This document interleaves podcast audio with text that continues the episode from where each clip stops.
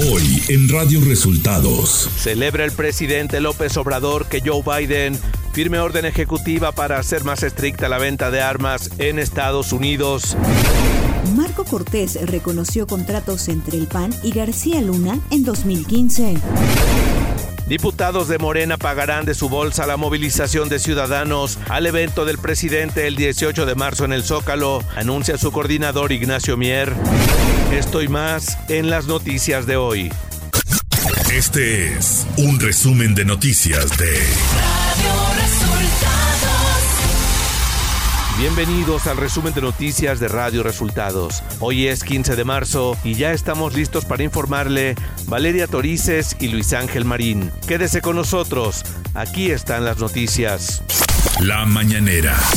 Este miércoles en la conferencia de prensa, el presidente Andrés Manuel López Obrador celebró la orden ejecutiva firmada por el presidente de Estados Unidos, Joe Biden, para imponer mayor control y verificación en la venta de armas en Estados Unidos. Ayer el presidente Biden eh, emitió una resolución, un decreto para un mejor control en la venta de armas, algo que celebro qué bueno que hizo, eh, que llevó a cabo esta acción.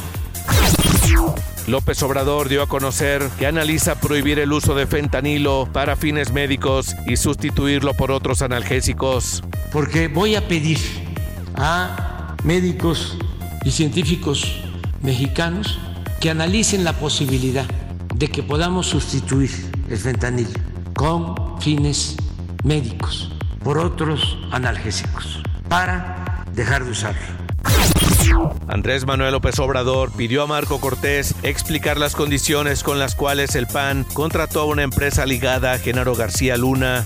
Yo nada más lo único que quiero ahora, que ya que están este, colaborando, que nos digan cómo que tema para personal, este, a qué se dedicaba García Luna, o sea, a recursos humanos, o sea, al manejo de recursos humanos. Sería bueno, ¿no? Saber. El jefe del Ejecutivo aseguró que el incendio reportado este martes en la refinería Deer Park de Pemex pudo tratarse de un accidente. No tengo este, información. Este, seguramente pudo haber habido un accidente, pero la refinería está operando bien, eh, tiene una capacidad productiva de arriba del 80%. Radio Resultados Nacional. El presidente del PAN, Marco Cortés, reconoció que en el 2015 se firmó un contrato entre el partido político y empresas relacionadas con el exsecretario de Seguridad Pública, Genaro García Luna, el cual fue registrado ante el INE. De acuerdo con el líder blanquiazul, es el único contrato que el partido celebró con una institución vinculada a García Luna. Diputados de Morena pondrán de su bolsillo para el traslado de militantes y simpatizantes de ese partido a la concentración que encabezará el presidente Andrés Manuel López Obrador el próximo 18 de marzo, manifestó el coordinador de la bancada Guinda en San Lázaro, Ignacio Mier. Edmundo Jacobo Molina, secretario ejecutivo del Instituto Nacional Electoral, sostuvo que no lleva 30 años en el INE, pues él ingresó a dicha institución en 2008. No tengo 30 años, como dice el señor presidente. Jacobo Molina sostuvo que mientras las autoridades en la materia no resuelvan de fondo el plan B electoral, él seguirá en la Secretaría Ejecutiva. El juez federal Gerardo Genaro Alarcón decretó la apertura de juicio oral en contra del exdirector de Pemex, Emilio Lozoya, y la Fiscalía General de la República pidió que se le imponga una sanción de 46 años de prisión, al formalizar las acusaciones en su contra por lavado de dinero, cohecho y asociación delictuosa. El secretario de Gobernación, Adán Augusto López, se reunió con diputados y diputadas que integran la Junta de Coordinación Política de San Lázaro. Entre los temas que se trataron está el de la importancia de evitar que el narcotráfico entre en las elecciones, informó al término de la reunión el diputado priista Rubén Moreira. Diputados aprobaron este martes una iniciativa de ley para que la Secretaría de Gobernación concentre y administre la información de los ciudadanos. Los legisladores aprobaron la creación del Consejo Nacional del Registro Civil a cargo de la CEGOF, el cual buscará la coordinación interinstitucional para la armonización y homologación de la organización, el funcionamiento y los procedimientos de los registros civiles. La iniciativa será enviada ahora al Senado. Economía.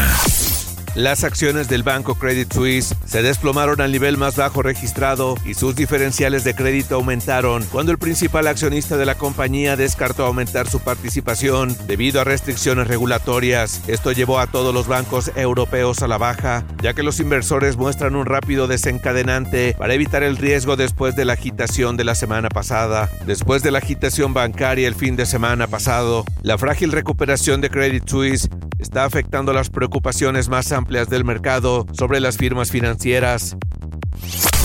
Clima. Para este día el avance del Frente Frío número 39 generará chubascos sobre la península de Yucatán. Dicho frente se desplazará hacia el Mar Caribe, dejando de afectar el territorio mexicano a partir de esta noche. A su vez, la entrada de aire húmedo a lo largo del litoral del Golfo de México y sobre el sureste mexicano originarán lluvias puntuales fuertes en zonas de Oaxaca y Chiapas, chubascos en Tabasco y lluvias aisladas en Tamaulipas, todas con descargas eléctricas y posible caída de granizo. Ciudad de México. La jefa de gobierno de la Ciudad de México, Claudia Sheinbaum, recibió de manos de Abelino Rodríguez, presidente de la Cámara Nacional de la Industria Cinematográfica, un reconocimiento a la capital del país por el liderazgo en la industria audiovisual en el marco de la presentación del Anuario Estadístico 2022 de la Comisión de Filmaciones de la Ciudad de México. Sheinbaum dijo que la capital del país se reafirma como una ciudad de libertades, una ciudad en la que se han ido recuperando espacios públicos.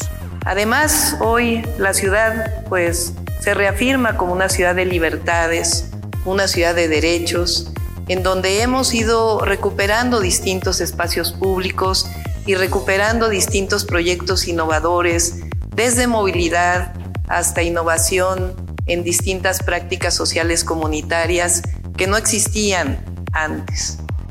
Información de los estados fueron identificados tres de los ocho cuerpos de mexicanos recuperados tras el naufragio de una embarcación en las costas de La Joya, California. Se trata de dos varones de 23 y 58 años y una mujer de 22, todos de origen poblano, informó el cónsul de México en San Diego, Carlos González. El canciller Marcelo Ebrard informó en su cuenta de Twitter que las familias ya han sido notificadas y puestas en contacto con el médico forense. Además dijo que hay colaboración con el gobierno de Puebla para apoyar a las familias de las víctimas para el traslado de los restos de sus familiares. Un operativo policíaco realizado por elementos de la Fiscalía de Sonora, coordinados con integrantes de la Secretaría de la Defensa Nacional y la Guardia Nacional, ayudó al rescate de seis niños y adolescentes. De acuerdo con información de la Fiscalía, en las acciones realizadas en tres domicilios en Hermosillo, Sonora, fueron aprendidas cinco personas, además de incautar enervantes y armas de fuego. La Junta Local del Instituto Nacional Electoral en el Estado de México informó que solo 5.469 de los poco más de 30.000 mexiquenses que radican en el extranjero se registraron en embajadas y consulados para participar en los comicios de junio entrante para renovar al gobernador del Estado de México. El organismo electoral aseguró que estos más de 5.000 ciudadanos tienen garantizada la posibilidad de votar en alguna de las tres modalidades existentes. En sesión de cabildo, el municipio de Nuevo Grandes de la zona noroeste del estado de Chihuahua se aprobó por unanimidad cambiar la nomenclatura de la calle Héroes del Carrizal y ponerle el nombre de la fallecida activista Marisela Escobedo Ortiz, quien murió en diciembre del 2010 fuera del Palacio de Gobierno de la ciudad de Chihuahua, cuando luchaba por justicia para su hija Rubí de 16 años de edad. Radio Resultados Internacional. El presidente Joe Biden anunció este martes una nueva salva de medidas para limitar la circulación de las armas de fuego, pero recordó que el Congreso debe imponer restricciones contra los tiroteos que suceden año tras año. La Casa Blanca informó este martes que un avión ruso, Su-27, derribó un dron estadounidense Rapper. Sin embargo, Rusia negó las acusaciones y respondió la acusación de la Unión Americana. Esto ocurre en medio de los temores por una posible escalada en el conflicto de Rusia y Ucrania. A través de un comunicado, James Hacker, comandante de la Fuerza Aérea de Estados Unidos en Europa, confirmó la información sobre el derribo del dron MQ-9, el cual realizaba operaciones de rutina en el espacio aéreo internacional cuando fue interceptado y golpeado por el avión ruso. Al menos 11 personas han muerto y otras 10 más están atrapadas tras una explosión en el túnel de minas de carbón en el centro de Colombia. El estallido se generó la noche del martes en cinco minas legales que están conectadas. Los mineros atrapados están a 900 metros de profundidad, lo que dificulta las labores de búsqueda de los más de 100 rescatistas que están trabajando para rescatarlos. Cerca del 70% de la población de El Salvador apoya una reelección del presidente Nayib Bukele, pese a que la decisión del jefe de Estado de alargar su mandato va en contra de lo establecido en la Constitución, dijeron expertos este martes. La presidenta de Honduras, Xiomara Castro, anunció este martes que ha instruido para que se gestione la apertura de relaciones oficiales con la República Popular China. El país centroamericano es una de las 14 naciones que mantienen vínculos diplomáticos con Taiwán, situación que queda en duda tras el anuncio. Según indicó la mandataria de izquierda a través de su cuenta de Twitter, la decisión es una muestra de su determinación para cumplir el plan de gobierno y expandir las fronteras con libertad en el concierto de las naciones del mundo. Tecnología. YouTube ha introducido el soporte para los podcasts en la última versión para Android de la app YouTube Music, con funciones que permiten agregar episodios a la cola de reproducción o cambiar de videos de podcast a versiones de solo audio. Espectáculos. El guitarrista de la banda de rock Queen, Brian May, fue nombrado caballero del Imperio Británico. Se convirtió en el primer caballero que el rey Carlos III haya nombrado durante su mandato. En una ceremonia de investidura, Carlos III otorgó el título de Sir al guitarrista, astrofísico y protector del medio ambiente, Brian May. Deportes. México logró imponerse dos carreras a uno a Gran Bretaña para alcanzar el segundo triunfo en el Clásico Mundial de Béisbol que se juega en Estados Unidos y hacerse del primer puesto en el Grupo C, mientras que Gran Bretaña quedó eliminado. Este miércoles al mediodía México enfrentará a la novena de Canadá. El boxeador mexicano Saúl El Canelo Álvarez hizo oficial su combate en Guadalajara, Jalisco ante el británico John Raider. La pelea está programada para el 6 de mayo en el Estadio Akron. El precio de los boletos estará entre los 350 pesos y los 50 mil pesos. El equipo Atlas venció cuatro goles a cero al Olimpia de Honduras, luego de haber perdido en la ida por goleada y consiguió su boleto a cuartos de final en la Conca Champions al ganar 5-4 el global para quedarse con el boleto a los cuartos de final de este certamen. Y hasta aquí las noticias en el resumen de Radio Resultados. Hemos informado para ustedes Valeria Torices y Luis Ángel Marín.